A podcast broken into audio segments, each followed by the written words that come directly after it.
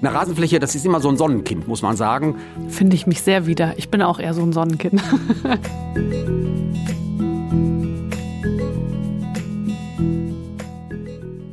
Hallo in die Runde und herzlich willkommen zu Dein Fleckchen Grün, eurem Podcast rund ums Thema Gärtnern. Ich bin Amelie Fröhlich und äh, stelle hier stellvertretend für euch die Fragen. Das mache ich nämlich auch beruflich. Ich bin Journalistin, arbeite als Radionachrichtensprecherin und als Moderatorin im Fernsehen. Und wenn ich die Fragen stelle, dann brauche ich natürlich auch jemanden, der sie mir beantwortet und glücklicherweise habe ich den. Er stammt aus einer Gärtnerei, ist gelernter Gärtner, studierter Gartenbauingenieur und seit 14 15 Jahren gibt er bei der Firma Compo Schulungen zu allen möglichen Themen. Rund ums Thema Garten, Werner Peitsmann. Hi Werner. Hallo Amelie, ich freue mich, dass ich mit dabei sein kann. Ja, Werner, ich freue mich auch total. Unsere erste gemeinsame Podcast-Folge und äh, damit wir dich so ein bisschen besser kennenlernen, verrat uns doch mal ein Fun-Fact über dich. Oh, ein Fun-Fact. Oh, das ist aber so aus dem Stand. Gemein, ne? Tatsächlich ein bisschen schwierig. Ähm, Soll ich vielleicht anfangen und du überlegst kurz? Ich verrate mhm. natürlich auch was über mich. Okay, also ich mache seit fast 20 Jahren Frühdienste im Radio, bin aber eigentlich eine absolute Langschläferin und gar kein Morgenmensch.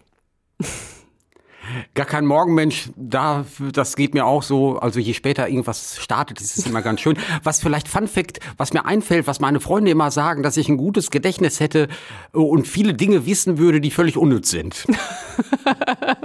okay, das ist auch gut. Ich hoffe, die wichtigen Dinge weißt du dann auch. Aber ich glaube, das äh, stellen wir gleich unter Beweis, denn äh, äh, du wirst mir ja jetzt Rede und Antwort ähm, stehen. Ähm, genau, also es wird ja so langsam wieder so ein bisschen freundlicher und wärmer, aber wenn ich so nach draußen gucke, unser Rasen, der erstrahlt leider so gar nicht in sattem Grün. Noch nicht, will ich sagen. Vielleicht äh, können wir heute ein paar Tipps geben, denn tatsächlich geht's heute um das Thema Rasen. Ähm, der sieht im Moment ja eher abgekämpft aus vom Regen und von den kalten Tagen. Werner, wann kann ich denn damit starten, den Rasen wieder so ein bisschen auf Vordermann zu bringen und was sind da überhaupt die ersten Schritte? Ja, normalerweise ist so der Monat März der Monat, wo man so mit den äh, Arbeiten auf der Rasenfläche starten kann. Das Ganze ist natürlich sehr stark abhängig von der Witterung. Manchmal ist es ja so, dass der März auch noch sehr winterlich geprägt ist. Da muss man es ein bisschen verschieben, aber normalerweise geht das so im März. Und eigentlich sind es dann drei Maßnahmen, die man dann ergreifen sollte. Äh, es geht auf jeden Fall darum, ja, den Rasen sauber zu machen, äh, weil so in den ganzen Wintermonaten ist natürlich eine ganze Menge an Astwerk auch heruntergekommen, kleine Äste, große Äste. Und da wäre es schon wichtig, das zusammenzusammeln und auch vom, von der Rasenfläche zu entfernen.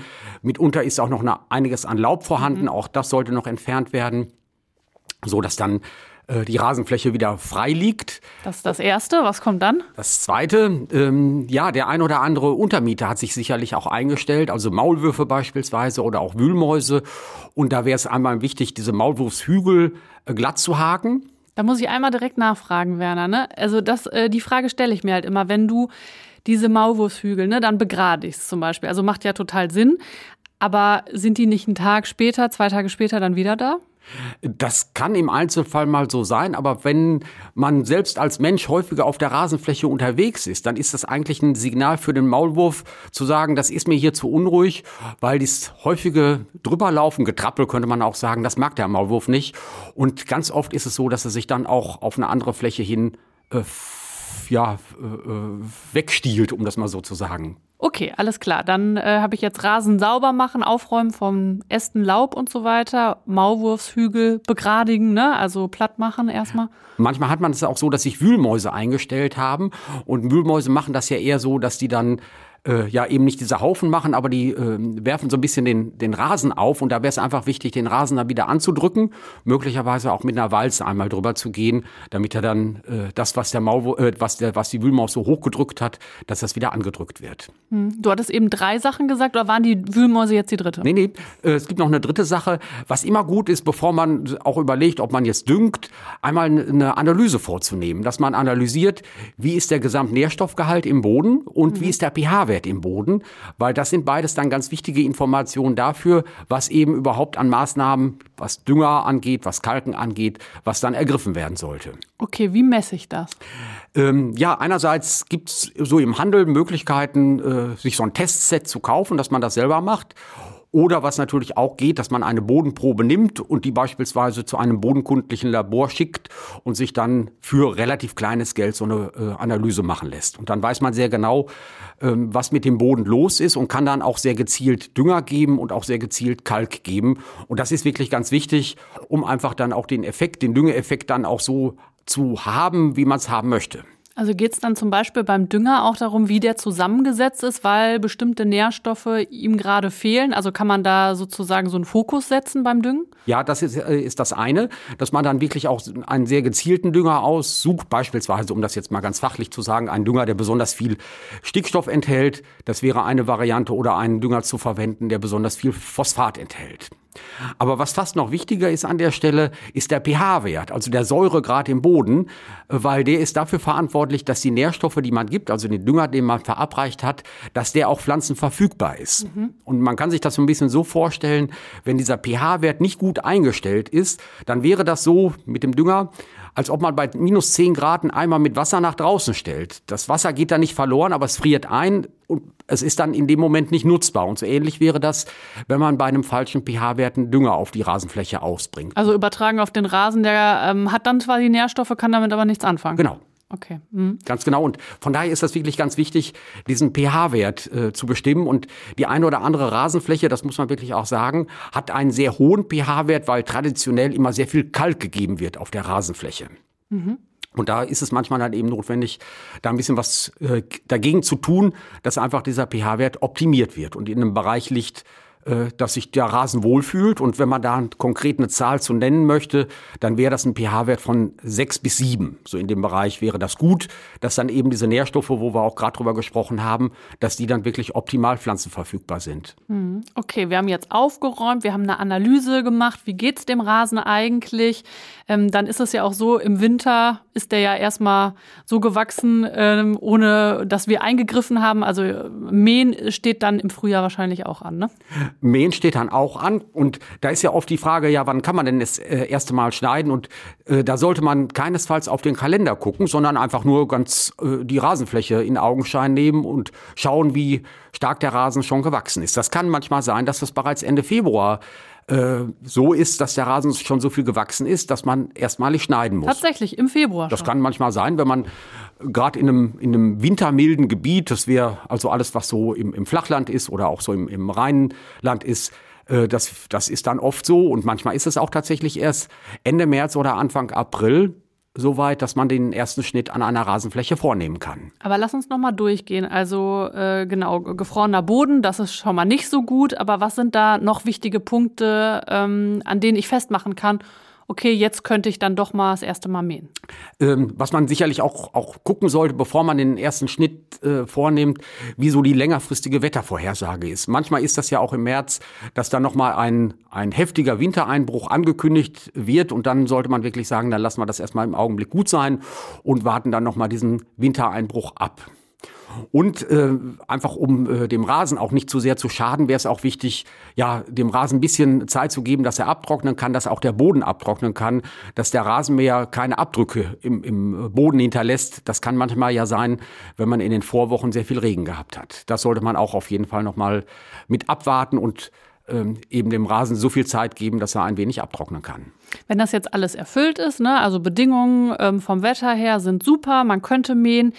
Wie mähe ich denn richtig? Da gibt es doch bestimmt auch Sachen, auf die ich achten muss. Ja, äh, gibt es natürlich. Und das Erste, was man noch äh, mit äh, äh, an, sich ansehen sollte, ist der Rasenmäher.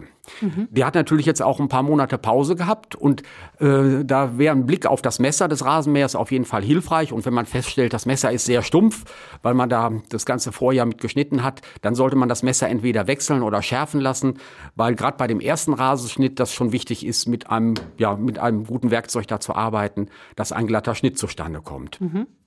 Und äh, dann, wenn man festgestellt hat, es geht mit dem Rasenmäher gut, dann sollte man schneiden. Und was dann immer wichtig ist, dass man nicht zu tief schneidet. Das machen nämlich viele Rasenbesitzer, dass dann äh, ja auf zwei oder drei Zentimeter heruntergeschnitten wird. Und die Rasenflächen, die man hierzulande hat und auch die Rasenarten, die man ausgesät hat, die sind nicht äh, tiefschnittverträglich, so sagt man das. Also die sollten eher auf vier bis fünf Zentimeter geschnitten werden. Dann äh, bekommt es dem Rasen deutlich besser und er sieht auch wesentlich grüner aus. Okay, alles klar, ja. Wir merken uns vier bis fünf Zentimeter, hast du gesagt, ne? Vier bis fünf Zentimeter. Und was man eben auch sagt, wenn man schneidet und festgestellt hat, der Rasen ist dann doch vielleicht relativ lang geworden, was, dass man bei jedem Schnitt maximal ein Drittel des Grashalmes einkürzt.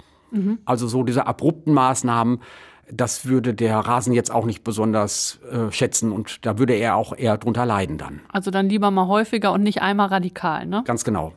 Wir haben äh, eben das äh, Thema Düngen ja auch schon angesprochen. Ähm, äh, warum braucht der Rasen überhaupt Dünger? Äh, ja, fürs Wachstum braucht er natürlich Dünger und damit sich eine entsprechend grüne Farbe entwickeln kann. Und also es geht wirklich um dieses, was ich eben schon mal erwähnt habe, dieses satte Grün, ne? dass man wirklich denkt, ach, der sieht aber schön aus, voll und auch gleichmäßig grün. Ja, da, äh, und das macht den Rasen ja auch entsprechend aus, dass er dicht ist und dass er entsprechend grün ist. Und da braucht er einiges an Nährelementen. Ähm, Gerade was die grüne Farbe betrifft, da geht es in erster Linie um Stickstoff, es geht um Magnesium, es geht um Eisen. Will damit sagen, also ideal ist für eine Rasendüngung ein Volldünger, wo alle Nährstoffe dann äh, im Grunde auch in idealer Menge drin vorhanden sind. Das haben wir also die grüne Farbe. Dann geht es natürlich auch darum, dass der Rasen weiter wächst, auch dass er weiter Wurzeln bildet. Und dafür braucht er natürlich auch die Nährstoffe, dass er einfach diese Wurzeln auch aufbauen kann. Und natürlich, ähm, das ist ja so auch bei, bei Pflanzen, die haben ja einen Stoffwechsel und äh, im Zuge dieses Stoffwechsels wird ja auch eine gewisse Portion an Nährstoffen benötigt, so dass man dann äh, auch dafür die Nährstoffe geben muss, damit eben dieser Stoffwechsel auch ordentlich stattfinden kann. Jetzt muss man sich beim Düngen aber dann auch entscheiden, und zwar zwischen einem mineralischen Dünger oder eben einem organischen Dünger, also zum Beispiel Pferdedung, Hornspäne, Kompost oder organischer Biorasendünger, äh, den kann man ja auch kaufen. Ähm, Werner, welchen Dünger kann man wann verwenden? Ähm, ja, beide Düngerarten haben also wirklich ihre Vorteile, das, das muss man schon so sagen. Und im Frühjahr, also dann würde man ja irgendwann im März oder Anfang April irgendwie in dem Zeitraum die erste Düngung verabreichen. Da wäre es aus fachlicher Sicht wirklich gut, einen mineralischen Dünger zu geben, weil die Nährstoffe, die da drin sind, deutlich schneller pflanzenverfügbar sind. Damit die eben freigesetzt werden, ist nicht so sehr viel Temperatur notwendig. Das würde also auch bei 10 Grad schon funktionieren. Mhm. Ein organischer Dünger, der braucht deutlich mehr Temperatur, damit aus einem organischen Dünger die Nährstoffe der Pflanze zur Verfügung gestellt werden können, bedarf es der Aktivität von Bodenorganismen und denen ist es dann einfach noch zu kalt. Bei acht oder zehn Grad im Boden sind die noch ein bisschen äh, äh, müde und wollen noch nicht so richtig tätig sein. Die brauchen also deutlich höher, höhere Temperaturen und mit einem organischen Dünger zu arbeiten, das wäre eher äh, das Thema, was man dann im, im Sommer in Angriff nehmen kann. Äh, weil dann einfach der Boden die entsprechende Temperatur hat. Ist es denn so, dass man sich wirklich zwischen einem dieser beiden Dünger entscheiden muss? Oder kann man auch, ähm, keine Ahnung, zuerst äh, den einen und dann den anderen Dünger, also das irgendwie kombinieren? Oder ist es wirklich so, man sollte sich entscheiden? Das wäre auch meine Empfehlung, im Grunde beide Düngerarten zu verwenden. Im Frühjahr, eben bei den noch verhältnismäßig kühlen Temperaturen, da sollte man mit einem mineralischen Dünger arbeiten und im Sommer bei den höheren Temperaturen dann mit einem organischen ähm, Dünger, weil der noch den großen Vorteil hat, äh, aufgrund der organischen Substanz, sorgt er auch dafür, dass das Bodenleben insgesamt aktiviert wird und entsprechend die Bodenstruktur sich deutlich verbessert. Mhm. Und da kommt es ja bei, bei einer Rasenfläche auch erheblich drauf an, eben auf diese Bodenstruktur. Da geht es um Luftführung und Wasserführung im Boden. Das ist ja für, ein, äh, für eine Rasenfläche ganz wichtig. Von der Seite her würde ich beide Düngerarten empfehlen, beides zu seiner Zeit. Okay. Wenn ich mir jetzt unseren Rasen angucke vom Haus, dann muss ich sagen, da ist schon ganz schön viel Moos im Moment drin. Was kann ich da machen? Ähm, das gibt es im Grunde zwei Ansätze, die man ähm, ja so beherzigen sollte oder in, in, äh, überlegen sollte. Einerseits äh, kann man natürlich ganz gezielt das Moos an sich bekämpfen. Das sollte man auch tun. Da gibt es ja so einen Rasendünger mit Moosvernichter beispielsweise. Und das funktioniert dann auch wirklich sehr zuverlässig, dass einerseits der Rasen natürlich mit Nährstoffen versorgt wird und ganz aktiv das Moos auch bekämpft wird. Das geht auch schon im Frühjahr, im März, April bei den immer noch relativ moderaten Temperaturen auch gut, weil das ein Produkt ist, was eben auch äh, dann schon zu diesem frühen Zeitpunkt eingesetzt werden kann. Aber was man auch darüber hinaus mit dem im Blick behalten sollte, das Moos kommt ja nicht einfach nur so, sondern äh, das Moos, dem Moos gefällt es ja dann an der Stelle. Mhm. Von daher kann man ein bisschen gucken, ob man da die Lebensbedingungen des ungemütlicher machen. Für genau, ja. die Lebensbedingungen des Mooses ein wenig erschwert. Und okay. Ähm, das sind ja oft und das kriegen wir ja auch dann so in der Fachberatung ein ums andere Mal mit äh, wirklich Parallelen, die sich dann ergeben. Einerseits, dass Rasenflächen allzu oft gewässert werden. Mhm. Äh, Wasser ist natürlich ganz wichtig für den Rasen, braucht der Rasen natürlich auch in relativ hoher Menge. Aber was er nicht gut haben kann, wenn man ihn allzu oft wässert, vielleicht jeden Tag wässert, das findet der Rasen nicht so gut, aber das, dem Moos gefällt das gut. Und ein zweites, ähm, Moosarten, die mögen das eher schattig, eher schattig und kühl. Und das hat man ja gerade bei so Hausrasenflächen, dass der, dass der Rasen mal angelegt worden ist und ist auch der ganze Garten angelegt worden. Und dann hat man alles über viele Jahre hinweg wachsen lassen. Und die Sträucher und Bäume wachsen auch munter und das ist auch irgendwie alles ganz schön. Aber die Rasenfläche liegt dann immer mehr im Schatten. Mhm. Und von daher, was dann auch mittelfristig gut ist, das wird man nicht in jedem Jahr so bewerkstelligen können, dass man die Bäume und Sträucher mal auch einkürzt, zurückschneidet, dass einfach der Lichteinfall wieder größer ist und auch, äh, dass wieder mehr Luft über die Rasenfläche wehen kann, weil das sind dann eben die Bedingungen, wie du vorhin auch schon sagtest, was es dem, dem Moos auch ein bisschen unattraktiver macht. Ja, fühlt es sich nicht so wohl, ne? Weil eine Rasenfläche, das ist immer so ein Sonnenkind, muss man sagen. Also volles Licht ist für den Rasen besonders gut und je schattiger das ist, desto schwerer tut sich der Rasen und desto leichter tut sich das Moos finde ich mich sehr wieder. Ich bin auch eher so ein Sonnenkind. ähm, okay, wenn wir jetzt äh, uns für den Dünger entschieden haben, ähm, welchen wir nehmen, wie dünge ich denn jetzt meinen Rasen dann richtig? Also worauf muss ich wirklich dann beim Akt des Düngens sozusagen achten? Ähm, da wären zwei Dinge ganz wichtig. Einerseits, ideal ist es, wenn man düngt, dass der Rasen, dass die Grashalme trocken sind, mhm. damit einfach der Dünger nicht an den Grashalmen kleben bleibt. Und äh, wenn man es jetzt irgendwie organisatorisch gar nicht anders hinbekommt und muss im Grunde bei Feuchtigkeit düngen, ja, dann ist es so, aber dann wäre es ganz wichtig, anschließend äh, den Rasen auch direkt zu wässern, damit die Düngerkörner, die dann vielleicht an den Grashalmen kleben geblieben sind, dass die direkt abgewaschen werden. Und das Zweite, da geht es natürlich auch darum, dass der Dünger möglichst präzise ausgebracht wird. Das wäre meine nächste Frage gewesen. Mache ich das mit der Hand oder wie mache ich das am besten? Äh, mit der Hand äh, würde ich es nicht machen. Okay. Es gab früher mal das Berufsbild, das ist aber irgendwie 100 Jahre her, also schon wirklich lange, das Berufsbild des Sämanns, der konnte das. Der konnte das dann außer Hand verteilen und ganz gleichmäßig verteilen. So in, in unserem Zeitalter kriegt das kaum noch jemand hin und äh, obwohl ich da ja lange im Beruf bin, würde ich mir das auch nicht zutrauen. Aber äh, von der Seite her würde ich dann mit einem Streuwagen arbeiten. Der verteilt das sehr gleichmäßig und so, dass man dann die gewünschte Menge, das sind manchmal so 20, 30, 40 Gramm pro Quadratmeter, dass man die dann wirklich auch sehr gleichmäßig so verteilen kann. Wie muss ich mir den vorstellen? Sieht der so ähnlich aus wie ein Rasenmäher oder äh, über welche Größe sprechen wir da? Ähm, und kann ich den leihen? Soll ich mir den kaufen?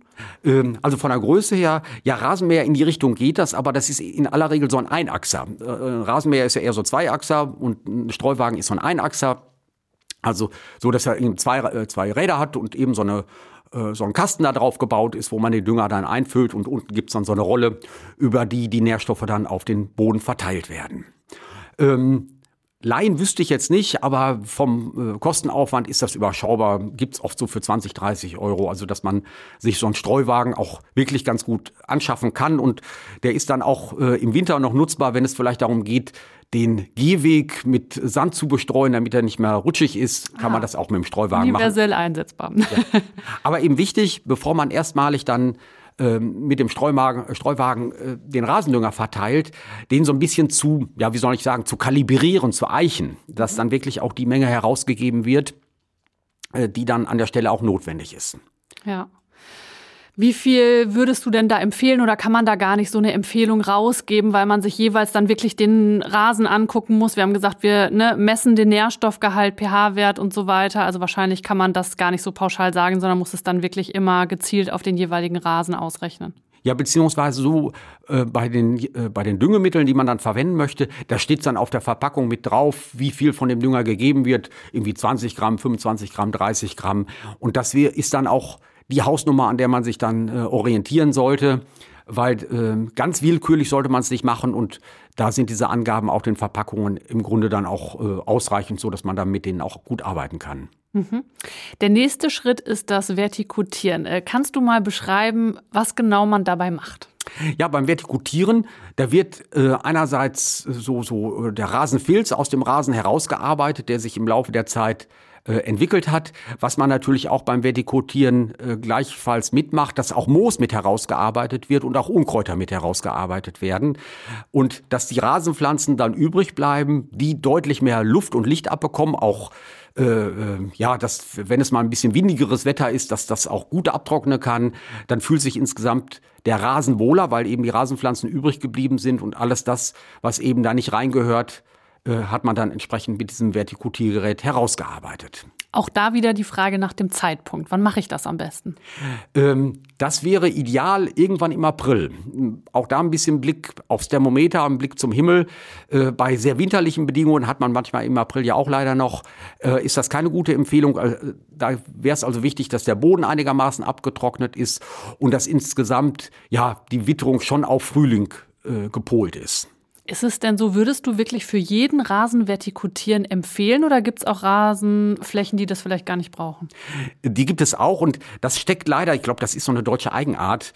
Äh, das einfach Jetzt bin ich aber gespannt. Deutsche Eigenart, dass turnusmäßig vertikutiert wird. Und, äh, wir sind ja sehr gründlich.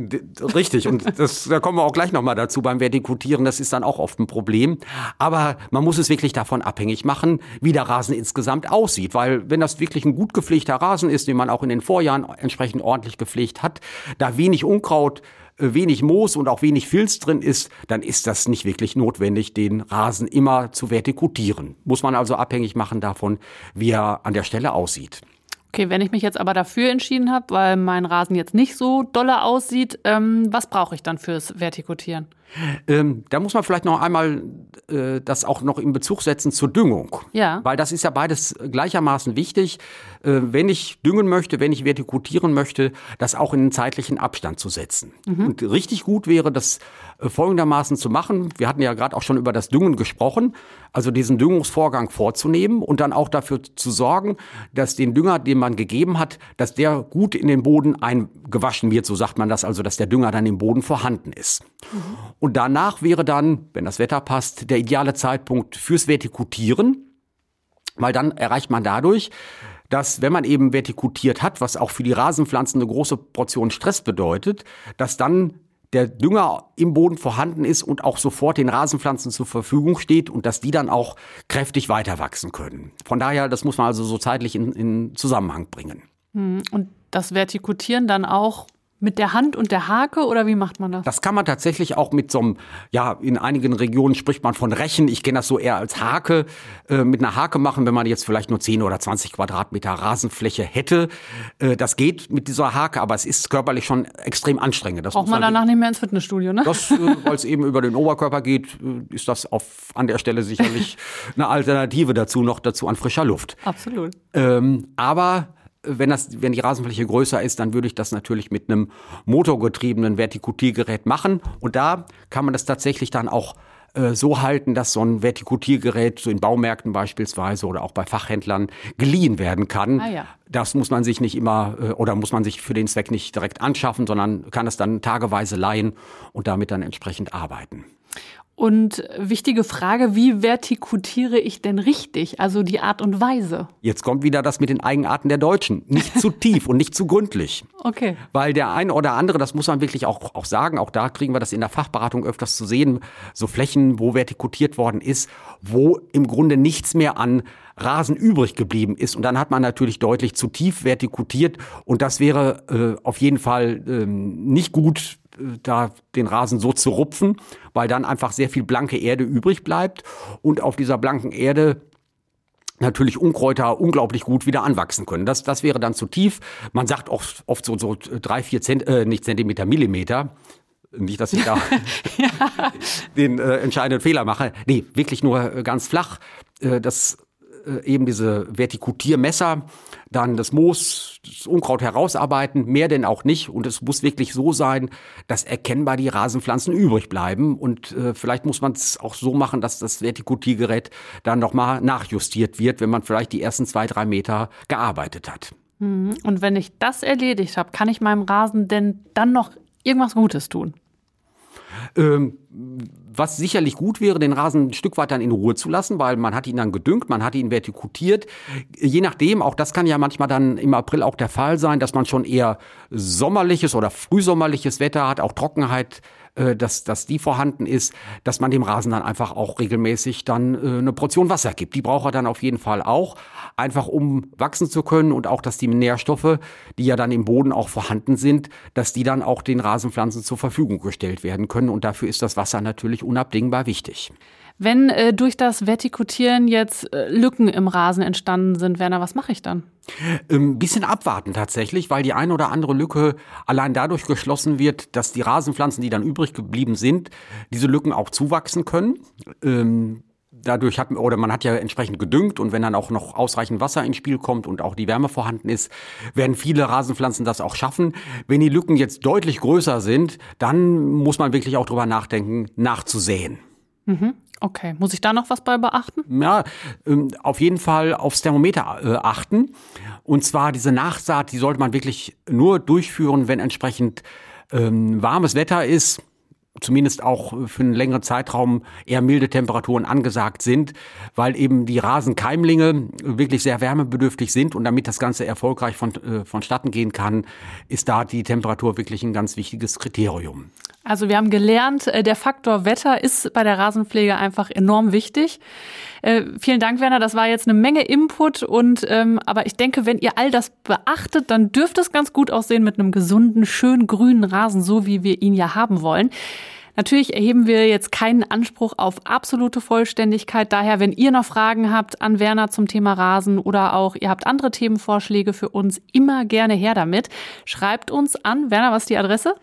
podcast.compo.de. Ja, und dazu auch noch ein wichtiger Hinweis. Wir haben euch in die Show Notes ganz viele Infos, Links gepackt zum Thema Rasenpflege. Also da äh, lohnt sich auch noch mal äh, reinzuschauen. Werner, dann äh, noch, du hast ganz am Anfang gesagt, ähm, dein Fun Fact ist, du hast viel unnützes Wissen, was man eigentlich nicht so braucht. Hast du da ein Beispiel? Äh, ich bin ja durchaus Fußballfan und ähm, meine Farben sind schwarz und gelb. Meine auch. Das ist grundsätzlich schon mal sehr gut. So, jetzt sind die Schalke-Fans weg. Jetzt sind die Schalke-Fans weg.